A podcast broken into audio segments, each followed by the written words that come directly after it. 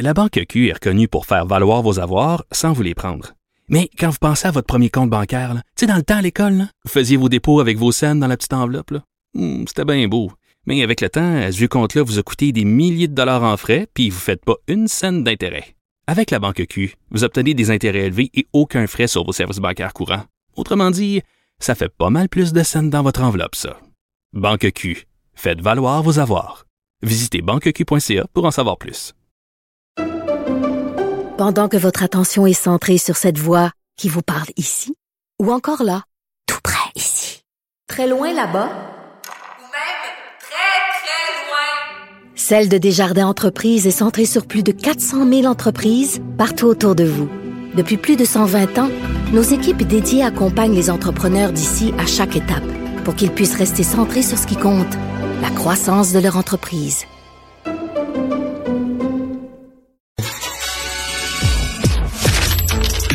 Économie, finance, affaires, entrepreneuriat. Francis Gosselin. Bonjour Francis. Salut Mario. Alors, euh, ben pendant la pandémie, on avait dit que tout le monde a bu un petit peu plus. Je suppose que la SAQ, la SAQ post-pandémie, là, les revenus doivent être en forte baisse. Non, plutôt le contraire. Ah euh, oui, Mario. si, ah, on prend, qu'est-ce- si on prend la portion euh, commerce en ligne, ça a baissé, mais dans l'ensemble, je sais pas pourquoi. Il y a, probablement que les occasions sociales euh, mènent euh, peut-être davantage euh, à, à lever Fait le que finalement, pendant la pandémie, mais on buvait plus, puis après la pandémie, on boit plus encore. Fait qu'on boit, encore plus. on boit toujours plus. Euh, le SAQ, puis c'est drôle parce que ça, ça vient de tomber les, euh, il y a deux, deux trois heures. là. donc, euh, la, la SAQ a annoncé donc euh, les résultats de, son deuxième trimestre en forte hausse. hein. donc, c'est assez intéressant. Les bénéfices, donc la ligne d'en bas, 14,6% d'augmentation par rapport au même trimestre l'année dernière. Euh, puis les ventes, là, presque 10 le 9,7% Ok, donc même pour quelqu'un comme toi qui surveille ça, c'est c'est inhabituel comme hausse. Quand on dit forte hausse, c'est en dehors des, des standards. là.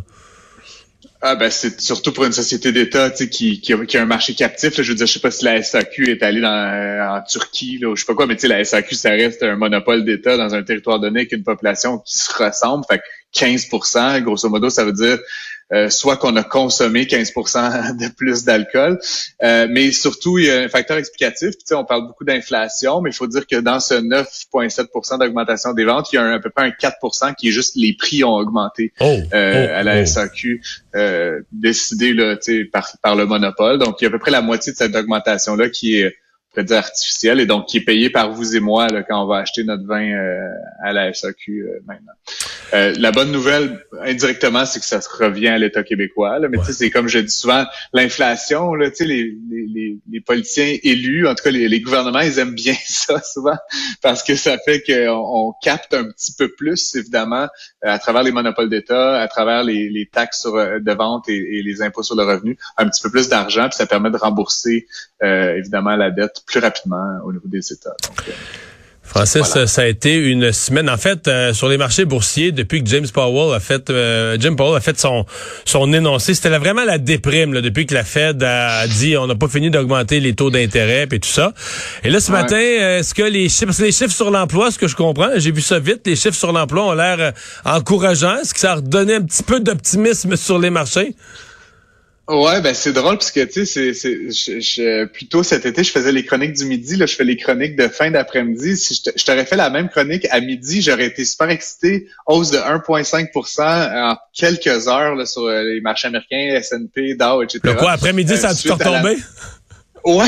Ah ouais? Là, on est à moins 1% Fait qu'en fait, il y a comme eu 2,5% après le lunch. Là. Puis, tu sais, euh, bon, plusieurs disent que c'est euh, probablement en lien avec la Russie là, qui a annoncé qu'elle allait prolonger l'arrêt de livraison. En tout cas, on en reparlera une autre fois. Mais euh, le, le Jobs Report, donc l'annonce de l'emploi aux États-Unis qui était, euh, bon, moins moins de croissance qu'en juillet où on avait vu 526 000 nouveaux emplois, mais quand même beaucoup de nouveaux emplois. Juste au mois d'août, l'économie américaine a créé 315 000 emplois. Donc, ça ça ralentit, mais c'est quand même beaucoup de nouveaux emplois là, pour les Américains. Donc, ça, ça laisse présager que malgré les conditions de crédit qui sont euh, resserrées euh, par Jerome Powell et la Fed, il y a quand même Les- un peu de... Ouais. Les, les- Ouais, les gens qui surveillent le, le- le- le- leur relevé de placement, euh, les coursiers disaient, ah, les courtiers disaient, ah, première première moitié 2022 a été très mauvaise, euh, mais généralement dans ce temps-là, la deuxième moitié de l'année est excellente.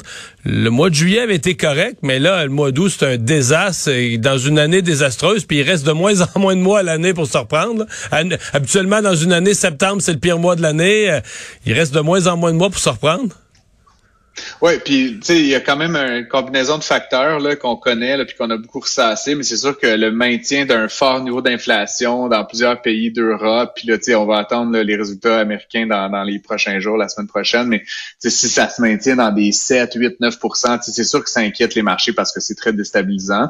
Euh, l'autre affaire, c'est que la persistance de quelques conflits, là, évidemment l'Ukraine d'un côté, tout ce qui se passe avec la Chine, Taïwan et tout, c'est très inquiétant. Là.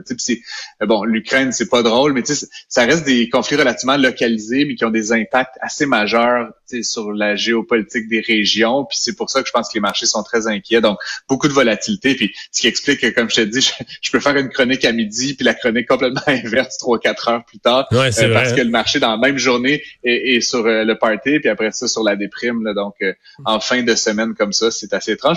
Euh, je lisais sur le Wall Street Journal, c'est le plus gros mouvement de V inversé depuis de nombreuses années, là, cette espèce de montée de 1,5 puis baisse de 3% dans une journée. Là, ça arrive pas souvent.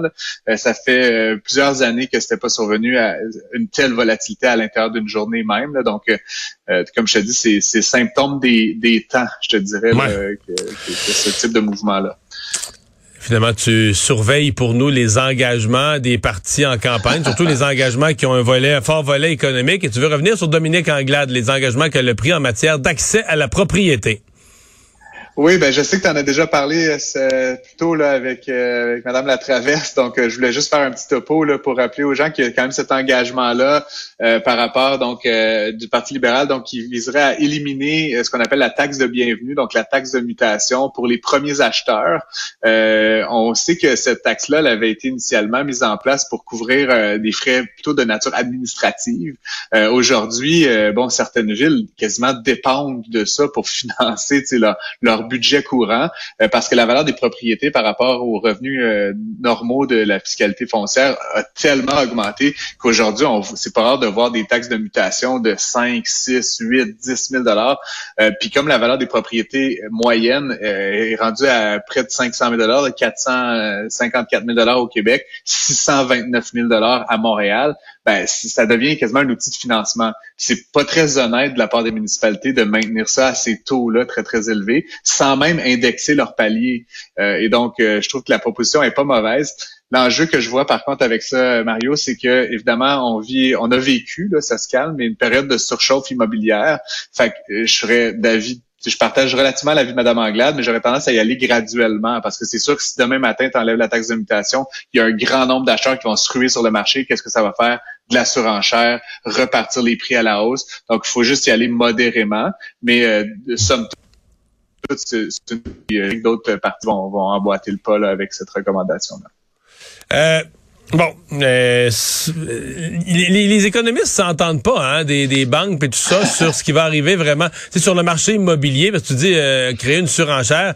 Il y a certains qui sont très, qui disent, écoutez, c'est fini la surenchère, les valeurs, les valeurs immobilières vont tomber. J'ai vu, je pense, euh, je sais plus quelle banque, toute la Toronto de La RBC. La RBC parle de quoi? 40 quelques ouais, c'est ça. bon, d'autres ont dit 12, 15% Est-ce que, parce que souvent, on disait dans le marché immobilier, les prix baissent jamais. Ils arrêtent, ils, là, ils ont monté un coup. Puis là, ils se stabilisent. Ils arrêtent de monter. Ils restent sur un plateau. Mais une baisse significative des valeurs immobilières, est-ce que tu crois à ça? Euh, c'est difficile à dire. Puis, les, les chiffres qu'on publie toujours des valeurs immobilières, c'est les valeurs des transactions immobilières qui se produisent sur le marché. C'est sûr que quand on est dans une situation de forte hausse, les gens qui ont des propriétés qui sont beaucoup appréciées vont avoir tendance à les mettre sur le marché pour bénéficier de ça. Maintenant, les taux sont défavorables. Euh, on, on, entend dire qu'il y a moins d'acheteurs. C'est possible que les gens qui ont des maisons chères ne les commercialisent pas. Fait le prix des propriétés vendues pourraient baisser de 40 ce qui veut pas dire que ta maison à toi, Mario, vaut 40 de moins, tu comprends? Euh, donc, c'est comme un petit défaut méthodologique là, de la manière qu'on exprime la valeur des propriétés. Ouais, parce qu'on on a, on compte la valeur que sur les que basée sur les transactions, là, non pas une valeur. Euh, Exactement. puis les, phénomènes macroéconomiques comme le taux, comme le, le, le ratio d'acheteurs à vendeurs, fait en sorte que la qualité, le, le, le, prix des propriétés qui sont effectivement mises sur le marché a tendance à varier dans le temps. Euh, ceci dit, Mario, tu as raison, là, on vit une forme de déprime là, graduelle du marché de l'immobilier. Ça reste que ça fait trois ans là, que ça, ça, a plus de sens. Là, euh, on vit quand même euh, pour des ménages qui gagnent bien leur vie, qui sont pas capables de s'acheter une propriété. Là, ça, ça, ils sont obligés de déménager à une heure de route de, de leur travail. Ça n'a pas de sens. Donc, ce que, ce que je dis simplement, c'est que Là, on voit la situation se calmer. Essayons de pas euh, repartir trop rapidement à la hausse, comme je te dis. Fait éliminons, oui, cette taxe de là ou baissons-la fortement, mais dans le temps. Fait que je serais à la limite qu'on la baisse de 25% puis 50% puis 75% puis que dans quatre ans, il y en ait plus ou moins. Par, palier. Tu, vas apprendre à me connaître, Mario. Je suis toujours fan, moi, d'une approche très graduelle quand vient le temps de diminuer euh, les taxes et les impôts. C'est quoi? C'est souvent sage. Hey, merci beaucoup. Bonne fin de semaine. Toi aussi. Au revoir.